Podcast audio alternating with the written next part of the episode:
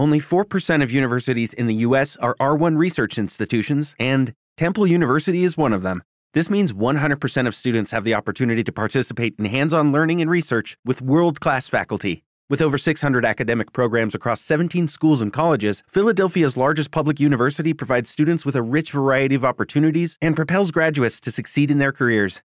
Temple University. Schedule a campus tour today at admissions.temple.edu/visit.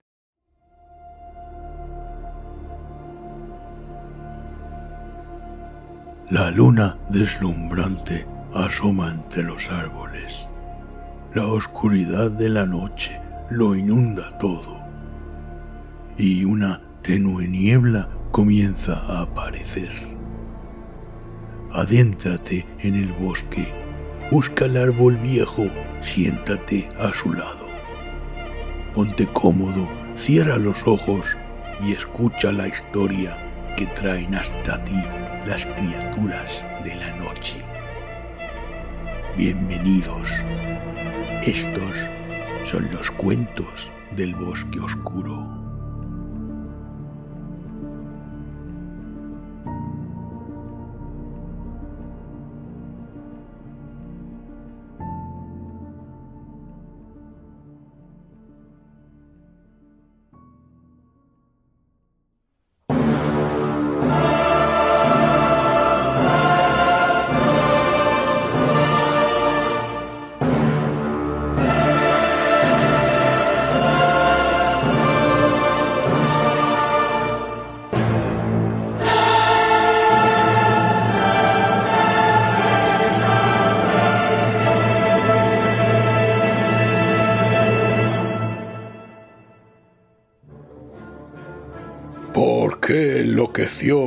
Abdul al-Azred? De Donald Raymond Smith.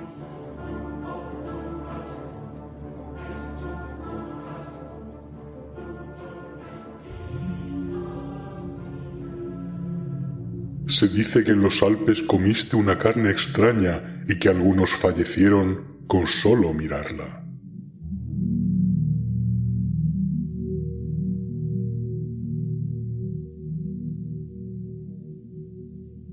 Existía otro, el más grande, gran padre y gran madre en uno, más grande que el gran Cthulhu, que su hermano Hastur, que Subnigurat, la cabra con un millar de retoños, que Satowa, que el mismo Yog-Sothoth, porque no eran más que sus semillas. Aquel fue uno de los primigenios, casi el más poderoso, y desafió la supremacía del mismo Azatoth, el idiota ciego, señor de todo.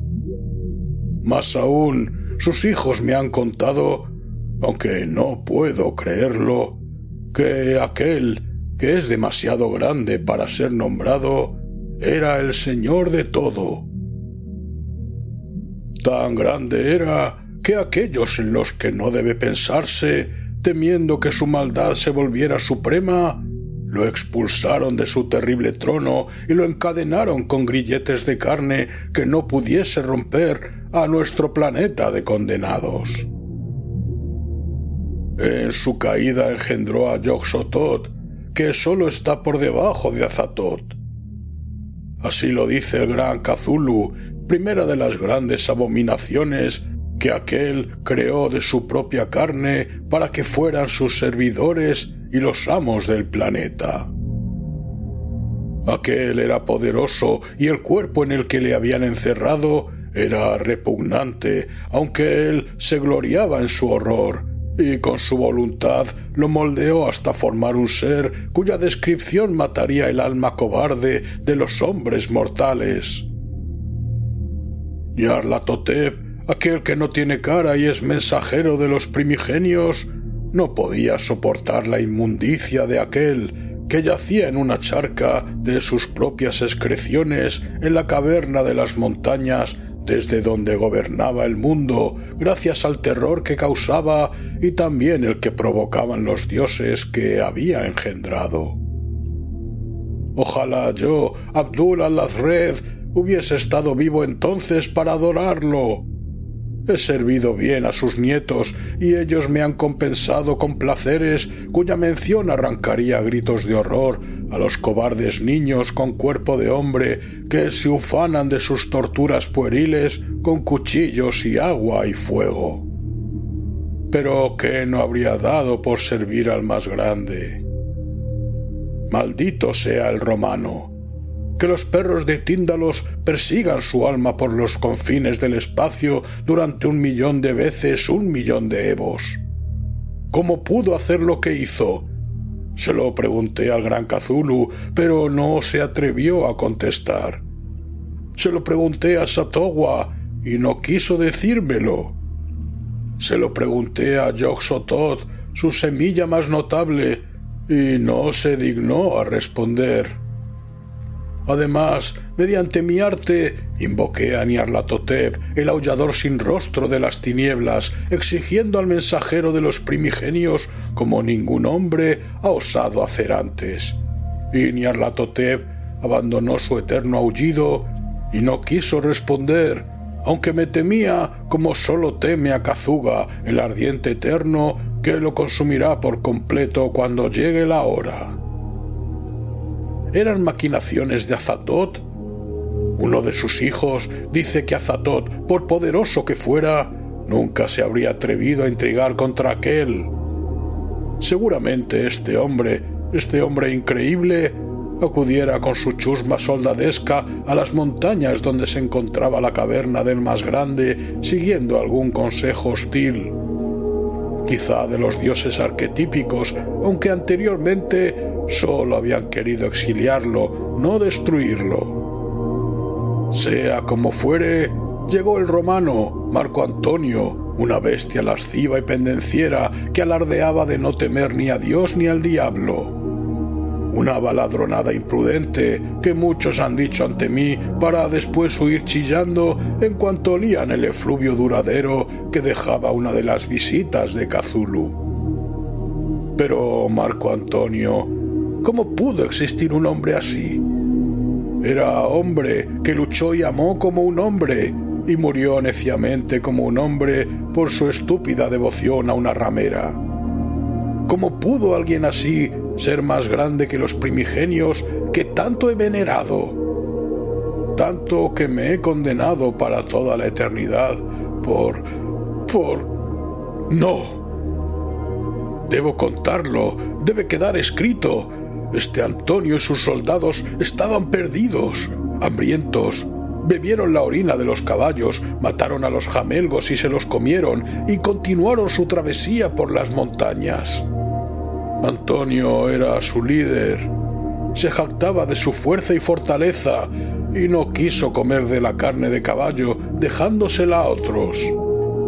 Avanzaron y llegaron hasta un valle, una hendidura sombría en las colinas pero el agua corría cristalina por un lecho rocoso y a su alrededor crecían pinos enanos. Bebieron el agua e hicieron una gran fogata con los árboles, pero seguían teniendo hambre. Y Marco Antonio más que ningún otro. En la punta de la grieta había una cueva. En las cuevas suelen vivir animales.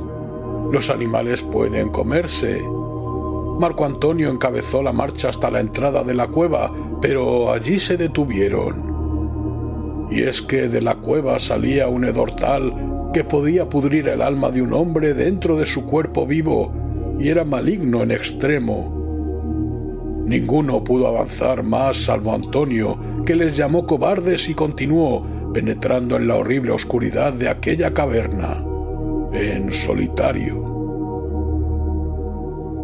Silencio, un largo silencio. Entonces, de repente, horriblemente, el tumulto resonante de un furioso combate en alguna enorme cavidad del interior. Parte del ruido eran los gritos de guerra del loco Marco Antonio y de otra parte eran de naturaleza tal que muchos de los que lo oyeron huyeron chillando de aquel lugar maldito. Tuvieron suerte Aquellos que se quedaron con la cara blanca, paralizados por el terror, siguieron escuchando los ruidos y se acercaron. La caverna eructó repentinamente una masa que se retorcía. El maníaco y combativo Antonio, cubierto de la cabeza a los pies, con una mezcla de su propia sangre y el fango repugnante de aquello que era su rival. Aquello que había arrastrado hasta la luz del día donde no había sido visto antes.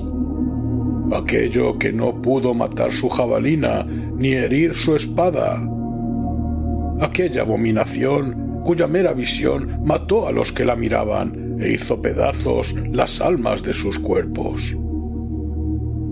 Pidió ayuda y el crepúsculo ocultó el sol y las robustas siluetas de los caminantes del viento, Itaqua y Logior y Zar, e incluso el propio Hastur, llegaron aullando. Y Antonio las vio y rió sin miedo e invocó a Júpiter, a quien los griegos llaman Zeus, el señor del cielo y amo de las tormentas, pidiéndole ayuda como si fuera su igual.